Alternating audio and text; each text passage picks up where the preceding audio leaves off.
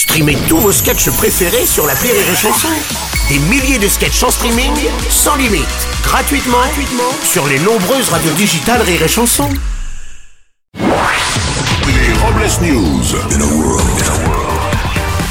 Bonjour, vous êtes sur Rire et Chanson, je suis Bruno Robles, rédacteur en chef des Robles News et du magazine Le Joyeux Flutio, avec Emmanuel Macron en couverture. Bonjour, je suis Aurélie Philippon et je m'inquiète un peu parce que ça fait quand même longtemps qu'on m'a pas dit tu verras quand tu seras plus vieille. Les Robles News. L'info du jour est splendide. oui, Philippe Martinez, le secrétaire général de la CGT depuis 2015, va quitter dans quelques jours ses fonctions lors du 53e congrès de la centrale. Et après un bouffeur de merguez qui ressemble à Gérard Junior, on a hâte de connaître le prochain sosie de la troupe du Splendide qui prendra sa place. C'est vrai. On a hâte. Voici tout de suite une info. Après le pangolin et la chauve-souris, c'est au tour du chien viverin, une sorte de raton laveur, d'être accusé d'avoir transmis le virus du Covid aux humains.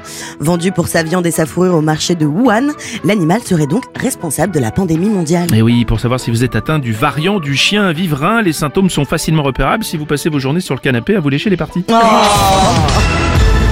Une info puissant fond.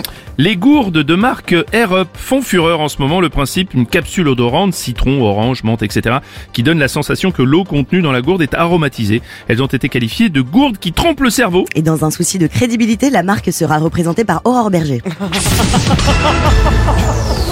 Belle carrière qui s'ouvre elle. Une info, une vino musicas. À Limoux, en Occitanie, pour éviter l'usage de pesticides et accélérer la production de protéines, les vignerons font écouter de la musique à leurs vignes. Des tests ont effet- été effectués sur une parcelle de 13 hectares déjà. Oui, l'un d'eux a déclaré euh, attention, faut bien choisir la musique. L'année dernière, en passant du Joule, on a eu du vinaigre. Par contre, très bonne année, quand on a diffusé du Patrick Bruel, on a eu des grosses grappes.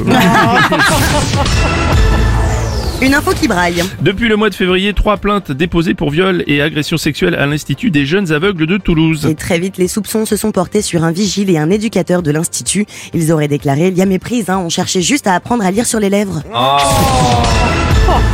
On va terminer avec clavier. Devant la recrudescence des cyberattaques, une première école unique en son genre vient d'ouvrir ses portes à Montigny-le-Bretonneux.